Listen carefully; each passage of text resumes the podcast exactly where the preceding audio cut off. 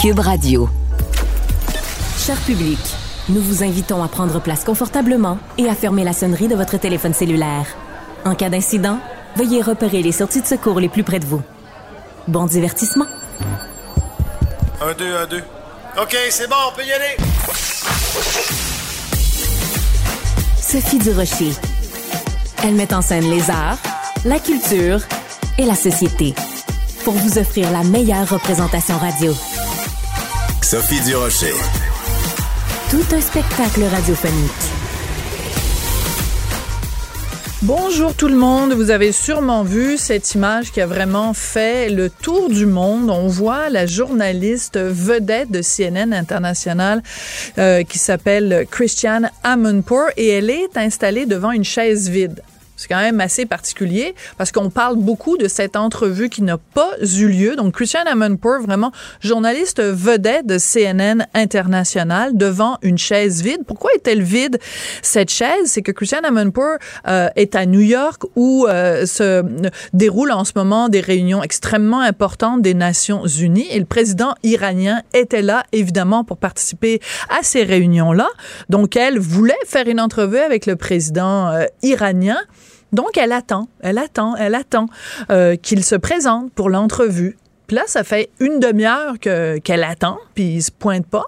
Il y a un aide, un, un assistant du président iranien qui vient la voir en lui disant, Madame Amanpour, pour l'entrevue, il faut que vous vous mettiez un voile islamique sur la sur les cheveux pour cacher donc euh, vos cheveux qui sont qui sont considérés comme dangereux et, euh, et pernicieux et séducteurs. Donc elle a dit ben non, ben non, on est à New York ici. Le voile n'est pas obligatoire à New York. C'est pas dans la culture, c'est pas dans la tradition new-yorkaise. On est dans un pays libre. Il est hors de question que je porte un voile. Ils ont dit, ben, l'entrevue ne se fera pas. Donc, cette image de cette femme qui se tient debout, les cheveux au vent, d'une certaine façon, les cheveux libres, qui se tient debout et qui est donc devant une chaise vide, pour moi, c'est un symbole vraiment d'un gros doigt d'honneur au patriarcat de cette dictature, de cette euh, dictature théologique en Iran. Et je veux juste poser une question. Parce que bon, je m'intéresse à la culture, je m'intéresse aux médias. Vous savez qu'on a depuis quelques mois maintenant du côté de CBC, donc le pendant anglais de Radio-Canada, une lectrice des nouvelles, en fait une chef d'antenne, l'équivalent de, si vous voulez, de Sophie Thibault ou de Céline Galipo, qui porte le voile. Elle s'appelle Ginella Massa et elle porte le voile et on nous a présenté ça à l'époque en nous disant, ben écoutez, c'est vraiment un signe d'ouverture de la part de CBC, c'est un signe de tolérance, c'est un signe de diversité. Je me demande comment se sentent les gens, les femmes en Iran, de savoir qu'il y a en ce moment même au Canada une chef d'antenne qui couvre, donc qui présente des reportages sur ces femmes courageuses en Iran qui brûlent leur voile et de savoir que c'est présenté au Canada, qui est un pays où le voile n'est pas obligatoire, par une présentatrice, une chef d'antenne qui porte le voile. Et surtout, est-ce que Ginella Massa va montrer sa solidarité avec Christiane Amanpour, qui travaille pour CNN et qui, elle, s'est tenue debout devant des dictateurs religieux? Je pose la question. En tout cas, quand j'ai vu cette image très forte de Christiane Amanpour devant une chaise vide, j'ai poussé un très admiratif. Ben, voyons donc. Sophie Durocher. Un savoureux mélange artistique de culture et d'information. Hier soir, pendant que tout le monde regardait le débat, moi, j'étais en train de regarder une autre forme de pièce de théâtre, une vraie pièce de théâtre, La Nuit des Rois, qui est présentée au théâtre du Nouveau Monde jusqu'au 15 octobre et qui va être présentée ensuite en, tournée au Québec pendant le mois de novembre. Donc, La Nuit des Rois, une pièce de Shakespeare qui date du 17e siècle et c'est mise en scène par Frédéric Bélanger. C'est complètement rock'n'roll. Frédéric Bélanger est au bout de la ligne. Bonjour, Monsieur Bélanger. Bonjour Sophie. Je dois vous remercier. Vous m'avez fait passer euh, deux des plus belles heures de euh, l'année culturelle 2022. Euh, ça danse, ça chante, on rit, on pleure, on est ému. Comment vous avez fait pour mettre au goût du jour une pièce qui date de 1602? Ben, d'abord parce que j'ai voulu en faire une œuvre personnelle à la lecture. Quand Lorraine m'a proposé de monter La Nuit des Rois, je l'ai lu, puis je j'ai fait ah, il y a quelque chose là-dedans qui me ressemble, il y a un message que j'ai envie de livrer par rapport à c'est quoi aimer aimer quelqu'un, peu importe son sexe, son origine, aimer un garçon, aimer une fille, il y a quelque chose là-dedans qui était plus grand que nature.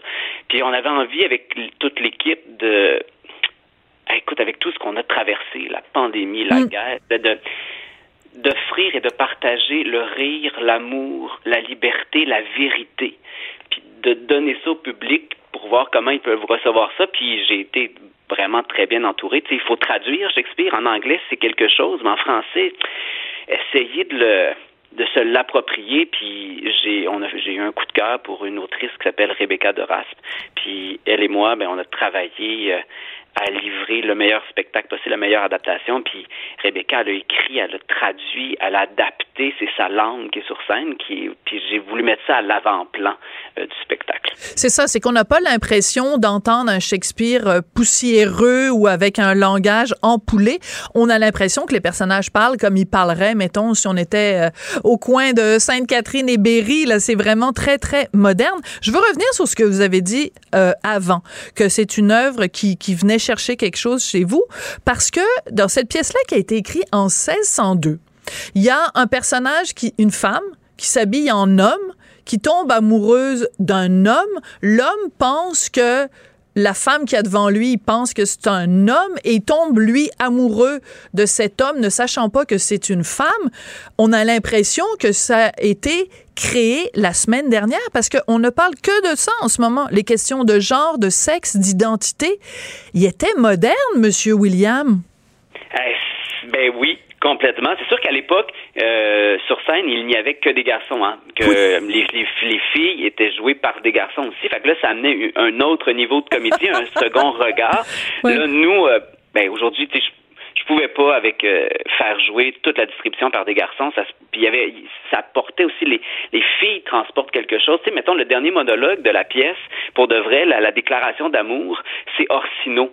C'est le duc Orsino qui l'a fait à Viola. Puis je vais, hey, pourquoi ce serait le duc Orsino? Pourquoi ce serait le garçon qui fait une déclaration d'amour? Je vais je vais regarder Rebecca, je vais hey, tout ça là, c'est Viola qui va le dire, puis qui va prendre en, qui va prendre sur ses épaules tout le show, puis je trouve que ça apporte, c'est ça, cette espèce de... Vous avez changé ça, donc euh, vous oui, avez oui, un, un monologue... Le côté, ben oui, le ah, côté ouais. contemporain, dire que tu sais, il y, y, a des super phrases que Rebecca a dit, c'est quand elle dit il faut regarder une femme à tous les âges de sa vie pour comprendre la ré, le réel sens de la beauté. Puis je fais, hey, ça, là, ça vient me chercher. Je fais, c'est tellement vrai. Puis des fois, sais, Orsino, il dit des grossièretés comme euh, les femmes manquent d'envergure parce qu'il manque il n'y a, plus d'arguments. Il n'y a plus d'arguments. Pourtant, il dit ça à quelqu'un qui, qui, est une femme devant lui, mais qui est déguisée en homme. Puis lui, il n'ose pas aimer. Il, voit qu'il y a une complicité qui se développe avec cet homme-là qui est devant lui, qui le trouble, mais qui n'ose pas aller là parce que c'est un garçon, c'est pas sa c'est pas là qu'il voulait aller. Lui, il est avec son statut de, de, star, de vedette, il est censé marier la plus belle fille de l'île, la chicks de l'île, puis c'est là qu'il va aller. puis euh, malheureusement, il, ce personnage-là de Viola Cesario qui arrive, qui, trou, qui le trouble énormément. Oui. Alors c'est intéressant aussi parce que pour une pièce qui est écrite en 1602, il y a euh, aussi un personnage qui, au début, on voit qu'il est amoureux d'une femme. Finalement, à la fin, vers la fin de la pièce, il y a un homme qui l'embrasse, puis là, il se dit, ah, ben finalement, c'est peut-être le fun, se faire embrasser par un garçon. Est-ce que vous pouvez nous expliquer, Frédéric, à l'époque, en 1602, est-ce que les gens trouvaient ça choquant? Est-ce que cette espèce de jeu de flirt, les garçons qui embrassent des garçons et tout ça, est-ce que c'était euh, avant-gardiste de la part de William Shakespeare? Mais c'était complètement accepté par le le public. Puis tu sais, Shakespeare, ce qui est fascinant, c'est que dans la même salle, il réunissait le peuple, mais il y avait la monarchie, il y avait les bourgeois, puis tout le monde était là et réuni. Puis tout le monde acceptait que les femmes avaient pas le droit d'être sur scène. Roméo et Juliette, leur amour était là, mais c'était joué par deux garçons. Fait que cette convention-là euh, était là. Puis là, dans la, dans la Nuit des Rois, on est dans une comédie en plus. Fait que quand je parle d'un second regard, d'un second degré qui apparaissait, les gens trouvaient ça doublement drôle parce qu'ils faisaient à ta minute, là, c'est une fille qui se déguise en garçon, mais en fait, elle redevient un garçon, elle redevient ce qu'elle, ce qu'il est réellement. Fait que j'ai l'impression que les gens euh, adhérait à, quand on parle d'homosexualité, ça a toujours été là. Fait il y avait cette liberté-là qui apparaissait sur scène qui devait être vraiment libératrice. Mais en même temps, est-ce que c'est pas euh, d'une tristesse inouïe de se dire en 1602, le plus grand auteur euh, euh, britannique ou en fait de langue anglaise fait des pièces de théâtre où des garçons et tout ça jouent des filles, où il y a tous ces, ces espèces de, de, de, de jeux de rôle, de jeux de genre, et en plus on parle quand même euh, de façon euh, très ouverte de, gars qui s'embrassent, puis de se dire que ben en 2022, il y a certains États aux États-Unis où euh, l'homosexualité même pas encore acceptée. On a l'impression qu'on avance par en arrière. Ben oui, écoute, c'est un, triste constat. Puis c'est pour ça que la pièce la pièce existe. Puis comme tu as dit, elle est cruellement d'actualité parce que c'est ce que vit Orsino, tu sais, mais puis le personnage de Malvolio aussi. Est-ce que je transgresse ça, je transgresse les codes, je transgresse la, la case où, la, où, où est-ce qu'on veut que la société euh, me voit. Euh, là, à l'époque de Shakespeare, je, tu sais, son grand talent aussi, c'est de pouvoir euh, il écrivait pour, même si c'était des hommes qui jouaient des femmes sur scène, euh, il écrivait avec l'esprit d'une femme. Tu sais, qui était Shakespeare? On ne sait hmm. toujours pas. Hein? Est-ce que hmm. c'était une autrice? Est-ce que c'était un auteur? On le sait, ça Plusieurs auteurs, oui. Ce, talent-là de pouvoir se mettre dans la peau d'une femme et de nous de nous raconter intérieurement, un peu ce que Michel Tremblay fait avec les belles-sœurs. Tout à fait. Michel Tremblay n'est pas raison. Femme, mais il est capable de prendre la parole d'une femme. Fait que je pense que ben, pour faire ça, il faut un grand talent de pouvoir se mettre dans la dans la peau de l'autre. Oui. Alors, j'ai une question parce qu'on a dit à quel point c'était moderne, à quel point c'était vraiment de la langue euh, euh, commune, une, langue que, à laquelle on peut s'identifier. Pourquoi est-ce que vous demandez encore en 2022 à des comédiens qui sont québécois de jouer avec un accent français? Ils ont un accent français qui est plus fort que mon accent français à moi. Frédéric, pourquoi? Et pourtant, c'est, écoute, on a eu ce, ce cette discussion-là sur la langue.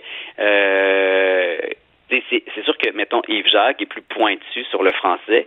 Euh, François Simon aussi fait beaucoup de doublage, mais sinon, c'est la langue de Rebecca. Il y a même, si on l'entend là, dans certains personnages, le personnage d'Alex, le personnage de Thomas, on a tout déslaqué, on a enlevé le normatif le plus positif.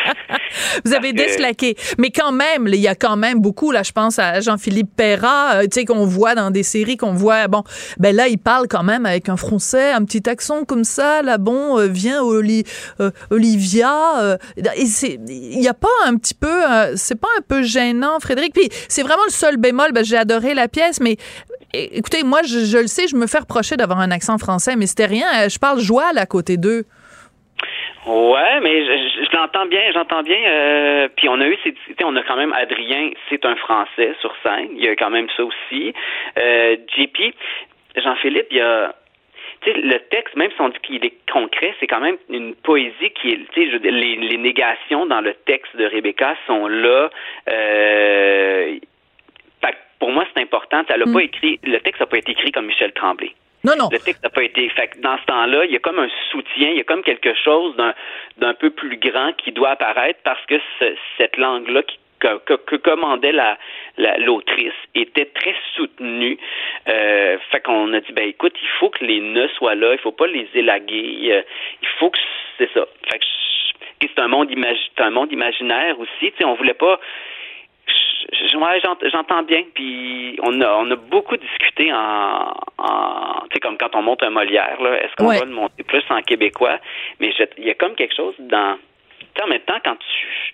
Moi, je parle, je vous parle ou je parle, mettons, en entrevue ou je parle avec mes amis, tu sais, je parle pas en joual, je parle pas, mettons, comme. Oui, mais c'est une question d'accent, pas une question de vocabulaire. Mais écoutez, c'est pas, c'est pas, c'est pas un gros reproche. C'est juste une question ah, que je me suis posée tout le long. Même, que cette discussion-là est hyper importante. Ben oui, elle est super importante. En tout cas, La Nuit des Rois de Shakespeare, écrite en 1602, mais vraiment remise au goût du jour avec des gars sur la scène qui ont des guitares électriques, Yves Jacques qui joue de la batterie. C'est vraiment, c'est hyper moderne. Il y a des projections vidéo, c'est magnifique. Jusqu'au 15 octobre au Théâtre du Nouveau Monde, puis après ça en tournée du 3 au 26 novembre. Donc, un petit peu partout au Québec, on va pouvoir le voir. Merci beaucoup, Frédéric Bélanger, comédien et metteur en scène. Merci pour votre temps, c'est très apprécié.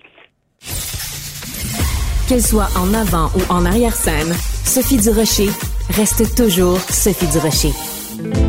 Culture, tendance et société. Steve Fortin.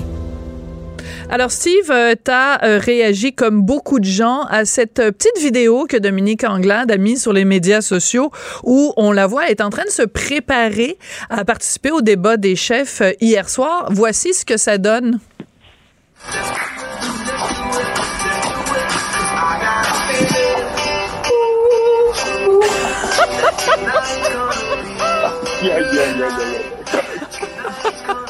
Alors, euh, bon, alors elle est en train de danser manifestement dans une loge quelque part à Radio-Canada.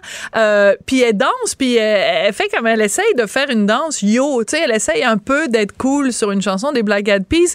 Et euh, quand on entend là, ouh, ouh, ben c'est elle qui chante. Euh, formidable ou ridicule, Steve? Ah, j'aime pas ça faire ça, mais euh, sincèrement, c'est même malaisant. Le mot qui m'est venu, c'était malaisant. Puis euh, j'ai rien contre le fait là, de, de l'action. On en a parlé plus tôt cette semaine. Je veux dire, moi, euh, Justin Trudeau entame la chansonnette, tout ça, ils font ce qu'ils veulent. Mais dans ce cas-ci, il faut pas oublier la genèse de cette vidéo-là. En tout cas, c'est mon interprétation. Vas-y. La nouvelle Dominique Anglade, la nouvelle chef, on, va voir Dominique, euh, c'est plus cool maintenant, renouveler tout ça. Puis ta couche de ça, c'est du domaine de la vidéo de Stéphane Dion, ça là, euh, la caméra qui monte et tout ça. Je veux dire, c'est malaisant à ce point-là pour moi. Ouais. Alors c'est un petit peu comme le Coke 2.0 euh, là, c'est le nouveau mm. Coke. Et puis ben finalement, il a dû être retiré des tablettes parce que personne euh, personne l'aimait. Donc vaste campagne de marketing, mais en même temps, j'ai l'impression que les chefs ils ne savent plus quoi faire. Ils ne savent plus sur quel pied danser, c'est le cas de le dire, pour aller chercher un électorat plus jeune. Tu sais, quand t'as un Gabriel Nadeau-Dubois, un Paul Saint-Pierre Plamondon devant toi, des petites jeunesses, ben, c'est sûr que tu te fais aller le popotin en disant, ben là, si je peux aller chercher le vote d'une coupe de, de, moins de 34 ans, de 18-34 ans, ça va faire la job. Ben, tu sais, la, vidéo de, de Gabriel Nadeau-Dubois où euh, on le voit avec euh, fruits, légumes, là, je me souviens plus trop. Puis euh, moi, j'ai vu des gens qui ont fait des mèmes avec ça, fardoche. tu sais, je veux dire, c'est difficile de se mettre en scène quand t'es un quand es un politicien. Puis il faut que il faut que tu aies un certain swag, que c'est pas tous les, les, les politiciens, ce n'est pas, pas tout le monde qui l'a. Puis là-dessus, c'est comme si on avait essayé de le, de le créer dans le cas de, de, de, Dominique Anglade. On a voulu comme le forcer. Puis je sais pas, je me suis demandé, les gens qui ont mis ça en ligne, admettons que c'est Dominique Anglade elle-même, puis que c'est une initiative totalement personnelle sur son compte. Je doute que ce soit ça. Je suis à peu près certain que c'est pas ça. Refaites-la refaites-la un peu, écoutez-la, ça se peut pas. Mais là, tu mets ça en ligne, puis j'ai même entendu la très sérieuse et, et, très compétente Chantal Hébert, je trouve, qui a commenté cette vidéo-là, puis qui disait, mais ouais, c'est euh, ordinaire, mais elle, c'est du point de vue même de, la, du positionnement politique, comment on a fait. Mais c'est malaisant. Et, dans ce cas-là, ben, si j'avais été euh, Dominique Anglade, tant qu'à faire ça, euh, j'aurais fait ça dans un dans un autre setting complètement que d'envoyer ça avant le débat des ça a été envoyé d'après moi avant le, tout juste avant le débat des chefs, comme tu le dis dans la loge, on se prépare. Mais je ne sais pas, ça y ajoute. En, moi, je trouve que je me serais présenté ensuite euh, sur la, tribune, puis euh, je ne sais pas, là, il y, a quelque chose là-dedans qui n'aurait pas marché. Puis on, ne réussira pas euh, à faire passer cette politicienne-là pour plus que qu'est-ce que son parti est. Puis ce que j'ai pensé. Qu'est-ce que tu veux dire? Qu'est-ce que tu veux dire, Steve? Ben, parce que je trouve qu'on fait porter beaucoup trop sur Dominique Anglade l'état du parti qu'elle mène présentement. Et, en ce moment, c'est elle la figure publique de la dérive d'un parti qui a été jeté à terre par des gens avant elle. Et j'ai nommé Philippe Couillard et Jean Charest. Elle est arrivée par après. Elle est arrivée dans un parti qui était divisé. Elle a pris la tête d'un parti qui aurait dû être mené par André Fortin parce que les membres auraient voulu que ce soit André Fortin, mais il s'est désisté, le député de l'Outaouais, ben, libéral, le dernier, hein, euh, dans ce point-ci. Et, c'est ça qui s'est passé. Je trouve que Dominique Anglade, on la place dans une position où elle veut se réinventer, fait des trucs comme ça, alors que c'est probablement, la, cause est probablement, pour moi en tout cas, irrécupérable. On ne va pas changer l'image du Parti libéral et pas avec Dominique Anglade. Et je trouve que ça fait un petit peu pitié qu'elle euh, se mette en scène comme ça pour une cause qui est manifestement perdue et dont elle n'est pas la cause, en tout cas. là. Ouais, mais en même temps, euh, quand on a, quand la campagne a commencé, chaque parti s'est vraiment positionné. Puis elle, sur les affiches, c'est marqué Dominique. En gros, on a l'impression que c'est qu'on vote même pas pour le Parti libéral, euh, qu'on vote pour Dominique. Alors, le fait d'utiliser son prénom de façon euh, vraiment euh, ostentatoire, le fait de personnaliser euh, le, le, le, parti vraiment, donc c'est elle-même s'est mis ça sur les épaules. Alors, après, si euh, ça se passe bien, évidemment, les gens vont dire que c'était une équipe. Si ça se passe mal, les gens vont dire que c'est de sa faute à elle. Mais dès le départ, ils ont positionné ça comme étant... Tu sais, quand on parle en termes d'image, c'est ça qu'on est en train de faire en ce moment, ben l'image, ils l'ont personnalisé, c'est Dominique. Puis là, quand ils nous disent c'est la nouvelle Dominique, c'est parce que la semaine dernière, ça s'est mal passé, puis que les gens l'ont trouvée abrasive, qu'elle interrompait. Alors, euh, il faut la rendre sympathique. C'est aussi simple que ça. Je suis content que tu parles de ça parce que le positionnement sur les images euh, politiques, c'est très important, tout comme le, le, le, sont les slogans, on en a parlé, mais dans ce cas-ci, euh, même si on a essayé de faire, c'est comme tu disais, c'est Coke 2.0, Dominique 2.0 à l'intérieur de deux jours, de trois semaines de campagne, on est déjà en train de repositionner. Ça, ne va rien changer. Et, c'est ça qui est un peu dommage. Moi, je pense que dans cette campagne-là, euh, tu parlais de Gabriel Nadeau-Dubois puis Paul Saint-Pierre Plamondon. Ce que j'ai retenu du débat d'hier, et j'ai fait ce que je t'avais dit l'autre fois, je l'ai écouté à moitié euh, avec l'image, à moitié à la radio. c'est intéressant de faire ça qui va se passer là? Et si tout à coup on avait redécouvert les vertus du contenu dans une, dans une campagne électorale parce que ces deux jeunes-là sont en train de nous remettre les yeux devant les trous et tout à coup, quand tu arrives bien préparé avec un message clair, concis, euh, qu'on est capable de livrer, que les gens vont comprendre calmement, ben c'est drôle, hein? Mais c'est, c'est, c'est Paul Saint-Pierre Plamondon et euh, un peu hier, ça, ça a moins bien été pour Gabriel Nadeau-Dubois, mais c'est ça qu'on est en train de voir mais tout le monde a apprécié la formule d'hier puis de voir qu'on avait du contenu et tout ça. Cependant, j'ai vu des critiques de gens qui disaient ben est-ce que c'est vraiment nécessaire, exemple, qu'Éric Duhem regarde directement dans la caméra comme ça, ou Dominique Anglade aussi le fait à quelques reprises. Mais je veux revenir. Ouais, je vais revenir sur euh, Dominique Anglade elle-même et euh, sa clip parce qu'on va parler plus loin plus tard euh, avec d'autres personnes du débat. Tu m'as lancé cette idée-là en me disant, est-ce qu'on la juge plus durement parce que c'est une femme, donc non, pas vraiment. Euh, euh, ça aurait été, mettons, euh, euh, je sais pas, un Éric Duhem qui danse avec, avec son pitbull, ça aurait été la même chose?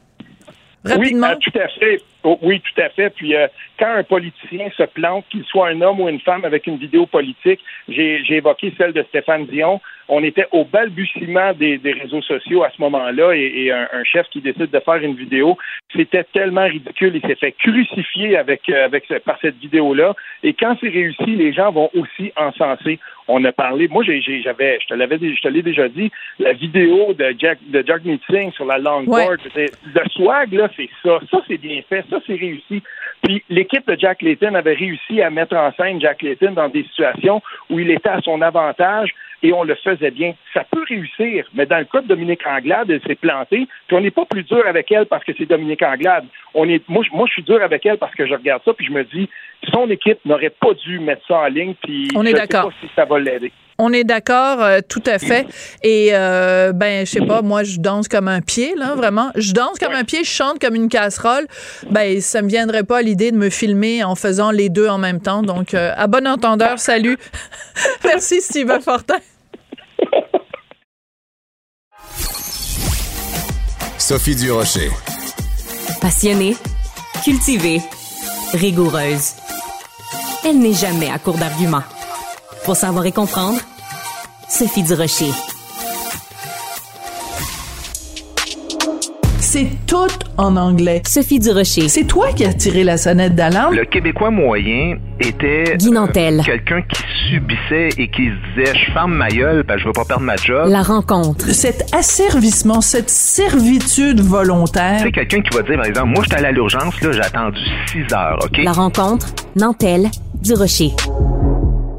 Guy Nantel, je sais que tu as euh, regardé le deuxième débat hier soir sur les ondes de Radio-Canada. Moi, euh, j'étais dans une, sur une, dans une salle de théâtre, je regardais du Shakespeare, puis je me disais, un débat, finalement, c'est comme une pièce de théâtre. C'est juste qu'il n'y a pas vraiment de metteur en scène, mais les comédiens, des fois, ils sont bons, des fois, ils sont pas très bons.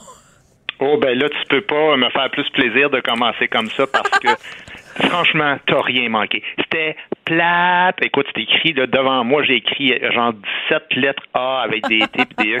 Christy, c'était plate. Sérieusement, là, euh, autant tu te souviens la dernière fois, on s'était parlé du débat de TVA, puis oui, c'était cacophonique parfois, mais tu sais, il y avait eu plein de formules choc, puis de, de débats, de combats oratoires. Euh, Écoute, il se passait rien. Ça me faisait penser, c'est à quoi un, un combat de boxe là qu'on te promet le championnat du monde là, puis il va se passer de quoi là, puis finalement, ben c'est comme tout le monde euh, a peur d'attaquer. Fait que c'est des petits jabs, là, des petits jabs pour éloigner l'autre, mais tu sens que comme il se passait rien. Écoute, euh, c'est une pluie de, de, de d'insipidité. Je trouvais qu'il parlait pas au monde. Euh, sais, le plus proche d'une formule choc qu'on a eue, c'est le gars qui a dit à Gabriel Nadeau-Dubois, vous vivez au pays des merveilles. Ouais. Oh, ouais, écoute, franchement, il se passait vraiment rien. Oui, puis l'autre a répondu en disant, euh, ben, vous avez sorti les décorations d'Halloween. C'était un peu maladroit parce que, bon, ben, toi, évidemment, c'est ton métier, mais ça prend une ligne, un punch. Il aurait fallu qu'ils disent, ben, vous, vous faites peur au monde. Euh, tu sais, je veux dire, vous, je sais pas, vous vivez au pays de Frankenstein. Ou, tu sais, ça aurait pris une réplique, une réplique plus du tac au tac parce qu'il y a plein de gens, je vois ça passer, qui disent Mais qu'est-ce qu'ils voulaient dire quand tu disais les affaires de la. De décoration ben, de l'Halloween. Les formules étaient pas bonnes. Puis il était mal écrit. Puis en plus, il était comme apprise par cœur. Tu sentais que ça manquait de spontanéité. Euh, il parlait pas au vrai monde comme la première fois. Là, toute une des espèces de vous. Vous avez fait un déficit d'investissement de revenus de l'État lié à l'inflation. Faux, on a investi 38% de surplus dans les deux premiers trimestres. Écoute, le monde n'a rien à cirer de ces affaires-là. Là, tu sais, je veux dire, parle du concret. Non, non, mais c'est. Je suis désolé, là, mais c'est un débat. Il faut que ça parle au monde. Là, ça va être une entrevue à cinq. Tu sais, je veux bien éviter la, cacophonie, mais à un moment donné, tu sais, écoute, c'est pas des farces, là. Des fois, il y en a un qui attaquait l'autre, puis l'autre, il, levait la main en regardant Patrice Roy pour comme poliment, il demandait est-ce que, est-ce que je peux répondre, tu sais. Puis en plus, Patrice Roy, des fois, il faisait euh, ben, on y reviendra plus tard à ça, là. Mais non, écoute, tout pour casser le show. Euh, avec des vox pop interminables au début de chaque euh, dossier qu'il faisait. Là, il parle d'inflation moment donné. Fait que là, c'est plein de monde qui parle. Mais, ah, moi, je trouve que le beurre est rendu cher. Euh, ah, moi, je trouve que c'est quand je mets du gaz dans mon char. Les ouais, mais attends. c'est plus achetable. Bon, ben, décide-toi, Guy Nantel. Décide-toi. Soit tu trouves que les politiciens, hier, au débat, ont pas assez parlé au vrai monde, soit tu trouves que quand on donne la parole au vrai monde, c'est pas intéressant. Branche-toi, ah, ben, là. Alors, tu me demandes de me décider? Ben, parfait, je vais me décider. C'est exactement le contraire qui aurait dû euh, avoir lieu. C'est-à-dire que Radio-Canada, avec leurs experts et leurs journalistes, ça, là, eux autres, il faut qu'ils soient bien terre à terre, bien chiffrés. Eux autres, il faut qu'ils mettent la table au débat. Et après ça, c'est aux politiciens de s'adresser au monde. Mais là, c'était plus le contraire. C'était de la démagogie inversée. C'est Patrice Roy qui il nomme du monde qu'on connaît pas. Là, là, je vais vous parler d'une professeure que j'ai rencontrée, là, Noémie Dumas. Là. Noémie Dumas, là, elle m'a beaucoup touché, Noémie Dumas. Il y en nomme comme trois fois parce qu'elle pense quitter la profession, Madame Dumas. C'est quand même quelque chose. Ouais, mais ça nous dit rien, ça. Ça, là, tu veux juste nous montrer que tu es proche du monde, mais ça décrit pas le portrait général. Tu peux, tu peux faire dire mm. n'importe quoi à n'importe qui qui va te dire quelque chose sur son métier, mais ça veut pas dire que c'est représentatif, tu sais. Fait que l'idée, c'est pas d'être proche, pas proche du monde, mais à un moment donné, ça prend des journalistes sérieux qui mettent la table, puis après ça, des débats qui s'adressent au monde. Je trouve que la formule, oh, franchement, il y a personne qui a été c'est profondément bon là, à cause de la formule. Bon, alors moi j'aime ça te parler avec euh, avoir ton regard sur un débat justement d'un point de vue de quelqu'un qui euh, sait comment placer une ligne, comment comment la rendre et le sens de la répartie. Quant à un Gabriel Nadeau-Dubois qui dit euh, si le privé en santé ça marchait, on le saurait mm-hmm. et du tac au tac, tu as Éric Duhem qui lui répond si le socialisme fonctionnait en matière de santé, on le saurait. Je m'excuse, c'est peut-être des lignes qui étaient écrites à l'avance? Non, c'est meilleure réplique de la soirée. Bon, ça, je on est d'accord. dans mon devant moi. Vraiment, meilleure réplique de la soirée. Je trouve que ça a été ça, encore une fois. Mais ça a été la seule. Hein. Éric Duhem n'a pas été très bon euh, dans ce débat-là. Je trouve qu'il n'y a personne là, qui est vraiment ressorti, mais lui, je trouve qu'il est ressorti à l'envers. La dernière fois, je l'avais trouvé euh, beaucoup plus euh, fluide, si on veut, plus confortable je trouvais qu'il avait l'air des fois d'un chevreuil euh, qui, qui, voit un char qui s'en vient vers lui là, puis qui a de la misère à suivre la circulation. Euh, Paul était bon, là, Saint-Pierre Plamondon, mais là, il y a comme un, un petit buzz autour de Paul parce qu'il y, y, a comme une forme de sympathie parce que bon, les gens le découvrent, les journalistes, qu'on dirait autant que moi, je le connais. Euh, j'ai fait trois débats contre Paul. Je, je sais qu'il est compétent, mais en même temps, euh, tu sais, je veux dire là, il y a beaucoup de, de, bons commentaires qui tournent autour du fait que bon, il est gentil puis il coupe pas la parole, mais mais le contenu, oui, oui c'est le ben, contenu qui, qui, est important. Je suis pas en train de dire qu'il n'y a pas de contenu, mais je dis juste que c'est un peu comme François Legault. Il a, il a comme occupé le, au niveau du casting, il a occupé le, le, bon mononcle qu'on a tous dans la famille à un moment donné. Ben Paul Saint-Pierre Plamondon, il est un peu comme le cousin gentil, le, bon gendre, si on veut, le, bon gendre, là, que, tu sais, il est cute, puis il parle pas trop fort, puis il laisse parler les gens c'est le fun, mais en même temps, tu sais, pour un débat, moi, je trouve qu'il faut être un petit peu plus. En tout cas, il n'y a pas eu de, grandes idées révolutionnaires. Là. Tu sais, des fois, les gens en parlent comme s'il avait dit des choses euh, vraiment fantastiques. Moi, je n'ai pas, pas trouvé ça. Il n'était pas le contraire non plus, là, mais euh, bon, c'est ça, tu sais. Euh, c'était beaucoup par, par sympathie. Dominique Andelade était moins mauvaise, tu sais, plus focus, plus d'assurance, mais en même temps, tu sais, Dominique Andelade a quelque chose de bien agaçant, Sophie, c'est que il y a beaucoup le moi, moi, moi. Fait que dossier immigration, ah ben moi, moi, je viens d'une famille, deux immigrants, puis là, elle nous passe ses affaires. Après ça, dossier éducation, ben moi, là, j'élève deux ados, puis en plus, j'ai été élevé par deux professeurs, puis dossier santé, ben moi, ma mère a souffert de maladie mentale. Ça, ça marche une fois dans un débat, mais il faut pas qu'à chaque fois qu'il y a un dossier, tu veux montrer que toi, tu es tellement proche de la situation que Bon, sinon, François Legault, moins stressé, un petit peu plus à l'attaque, mais encore une fois, c'est un succès qui est relatif par rapport au dernier débat, il était meilleur, mais je n'ai pas trouvé que personne n'a lâché rien de particulier, Gabriel Nadeau-Dubois non plus. Mais justement, revenons sur Gabriel Nadeau-Dubois. Toi, euh, sur les ondes de Cube Radio, tu nous as fait toute une analyse du programme, justement, d'aller chercher dans les petits recoins aussi du programme de, Québec solidaire pour montrer des mesures plus extrêmes. Tu l'as fait également euh, à l'émission Le Monde à l'envers vendredi dernier. Quand tu vois justement qu'il y a un François Legault qui essaye de coincer Gabriel Nadeau-Dubois justement sur son programme, puis que tu as l'autre qui lève les yeux au ciel en disant non, non, non, euh, c'est pas ça. Euh, tu devais quand même être fier de ton, de ton François Legault, là. Oui, mais je trouvais qu'il sortait pas les sortait pas les bonnes affaires. Euh, c'est très difficile de l'exprimer correctement, mais je, trouve qu'il y a une question de, excuse l'anglicisme là, mais de, timing, du tac au tac et d'être capable à un moment donné d'interrompre quelqu'un et de dire là un instant, c'est pas ça pas tout qui est écrit dans votre programme. Puis là on va mettre une chose au clair, mais c'est sûr que si tout le monde lève la main, je peux-tu avoir le droit de parole? C'était vraiment là, je te dis, ça avait rien à voir avec le débat de, TVA. C'était vraiment un tour de table. Puis maintenant vous, qu'en dites-vous? Euh, puis il y avait comme une surenchère. Écoute, on tombe en santé à un moment donné, là, je te le dis, là, tout ce qu'on a entendu dans, dans cette euh, partie du débat-là, là, de manière générale, là, pas juste euh, Gabriel Nadeau-Bois, tout le monde, là, mais on va régler les problèmes de santé mentale au Québec. Les psychologues vont être gratuits, les dentistes vont être gratuits. On va éliminer l'urgence, euh, l'attente dans les urgences. Mm-hmm. Tout le monde aura bientôt un médecin de famille. Il faut qu'il y ait beaucoup plus d'aidants naturels. Les soins à domicile, il est temps qu'on mette de l'argent là-dedans. Terminer le soin, euh, le temps supplémentaire euh, obligatoire pour les infirmières. Il faut augmenter le nombre d'infirmières dans les hôpitaux. Il faut avoir plus de médecins. Ah non, non, écoute, il faut encore mieux payer le personnel. Mais ben là, à un moment donné, voyons donc, il n'y a personne qui interrompt personne de dire Ouais, mais là. On paye comment? Comment tu payes ça? Explique-nous comment tu finances ça. C'est pas un gros piège là, que, de, que, de poser cette question-là à quelqu'un, mais c'est parce que si quelqu'un en en ligne euh, fil de trois, quatre promesses de même, une après l'autre. Ben avec moi, vous allez voir, les dentistes vont être gratuits, les psychologues vont être gratuits. De, même en éducation, à un moment donné, Dominique Candelade euh, se met à nous sortir ça. Là. Ben, avec nous, le Parti libéral, là, ben, moi, je vous le dis, là, on va payer les lunchs pour les enfants, puis les services de garde, c'est pas normal que ce soit les parents qui payent ça. Puis les effets scolaires, ça c'était dans l'autre débat qui avait dit ça. Ben quoi encore, tu sais, moi je veux juste rappeler aux, libéraux que la crise des carrés rouges, vous ne ben pas sortir une scène de plus si vous autres qui étiez au pouvoir. Tu sais, c'est pas une phrase assassine, mais quand même tu confrontes un peu. Donc finalement, ce que je comprends, c'est que toi, tu aurais fait des meilleures lignes pour Dominique Anglade, des meilleures lignes pour François Legault, des meilleures lignes. Non, mais c'est vrai, c'est intéressant parce que tu es, bon, bien sûr, tu es associé avec le, Parti québécois puisque tu as été candidat à la chefferie, mais, mais je pense que tes positions sont suffisamment... Euh, euh, intelligente parce que dans le fond, on veut tous la même chose. On veut le bien du Québec. On veut que ça roule mieux au Québec. Donc, euh, si tu avais été modérateur, peut-être que tu aurais pu aiguiller justement en posant ce genre de questions-là.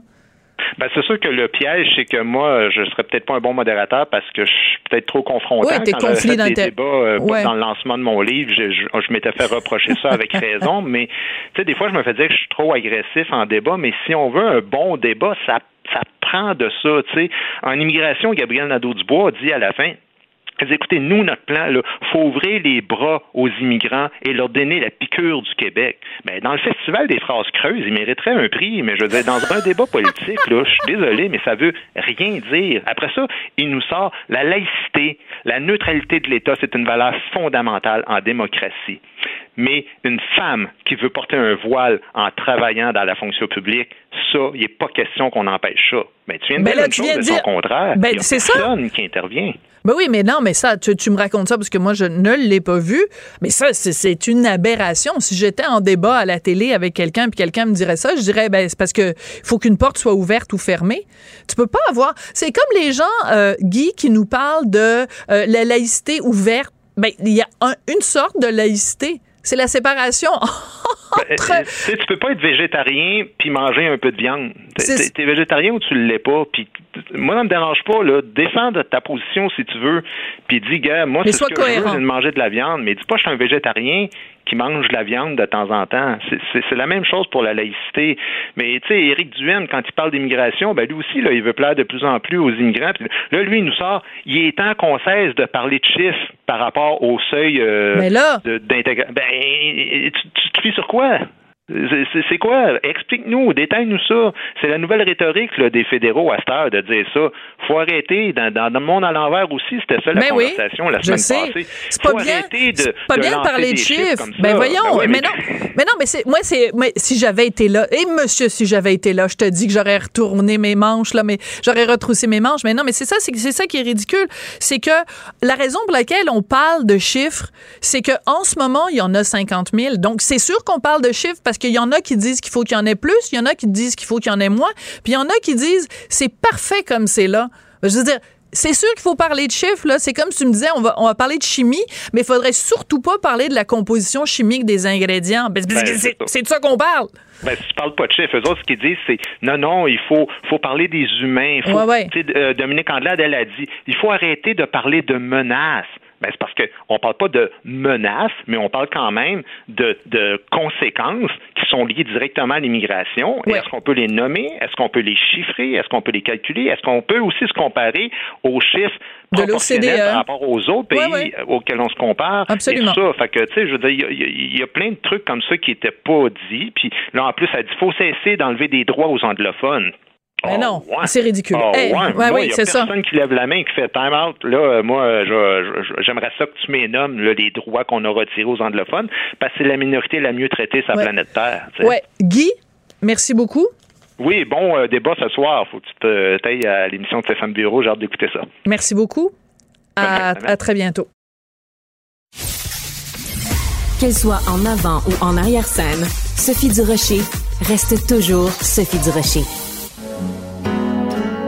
À quoi sert une chanson si elle est désarmée? Me disaient des Chiliens, bras ouverts, poings serrés, comme une langue ancienne qu'on voudrait massacrer. Je veux être utile. À vivre et à rêver. Bon, ben, c'est lui qui chante, hein. Moi, je chante vraiment comme une casserole. Je voudrais pas détruire votre plaisir. Non?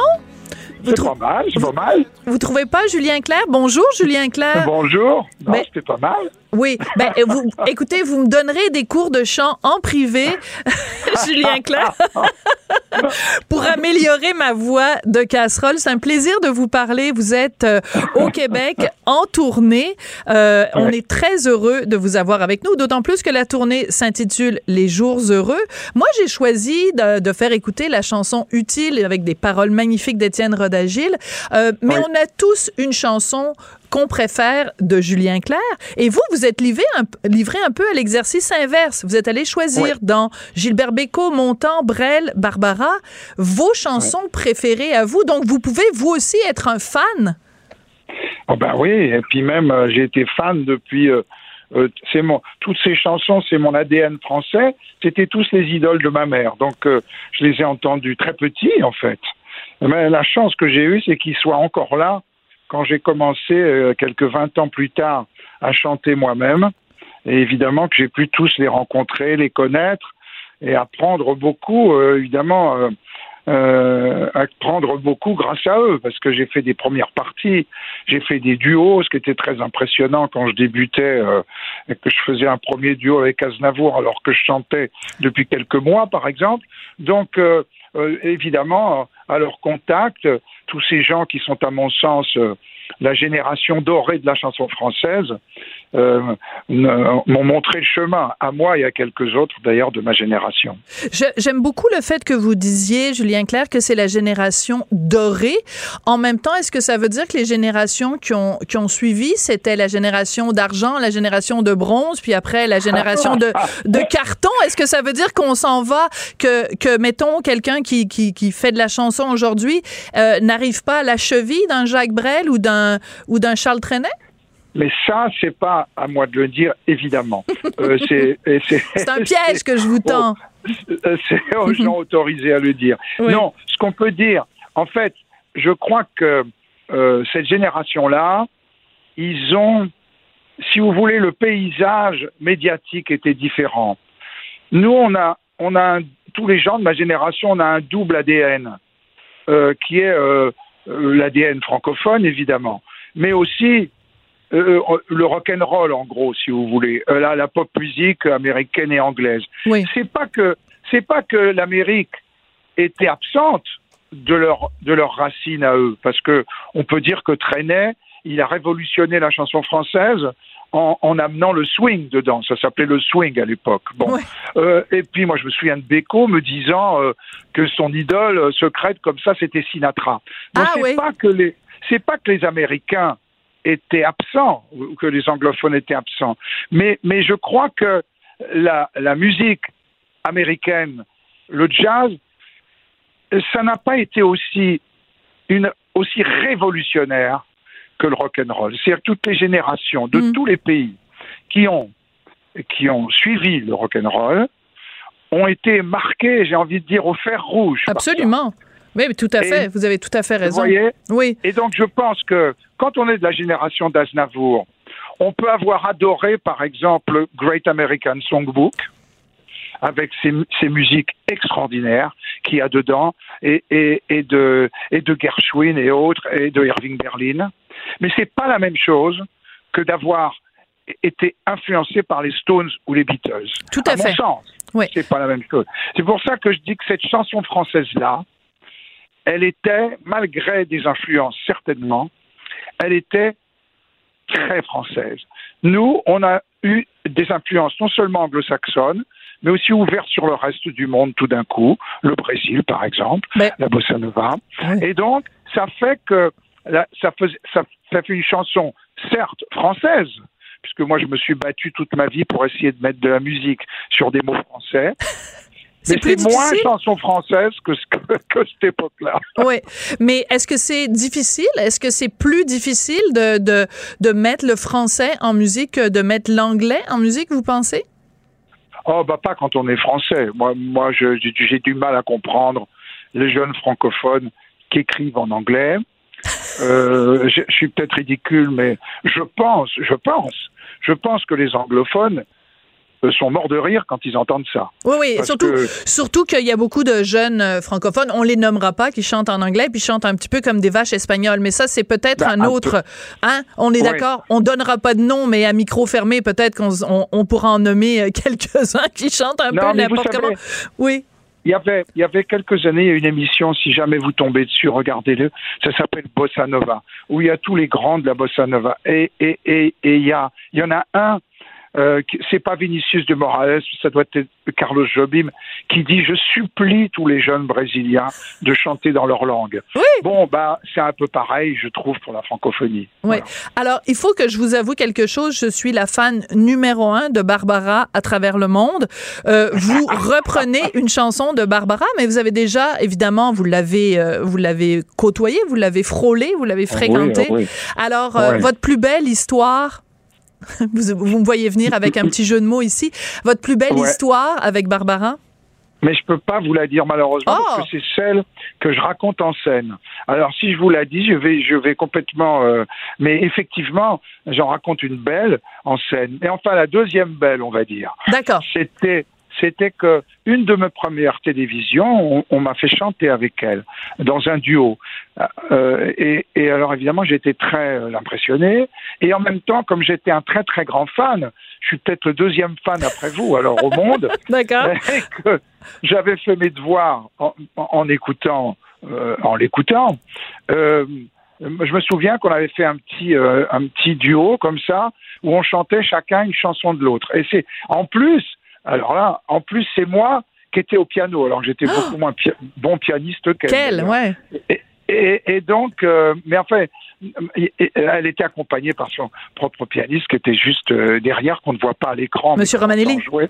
Et oui, et Romanelli jouait.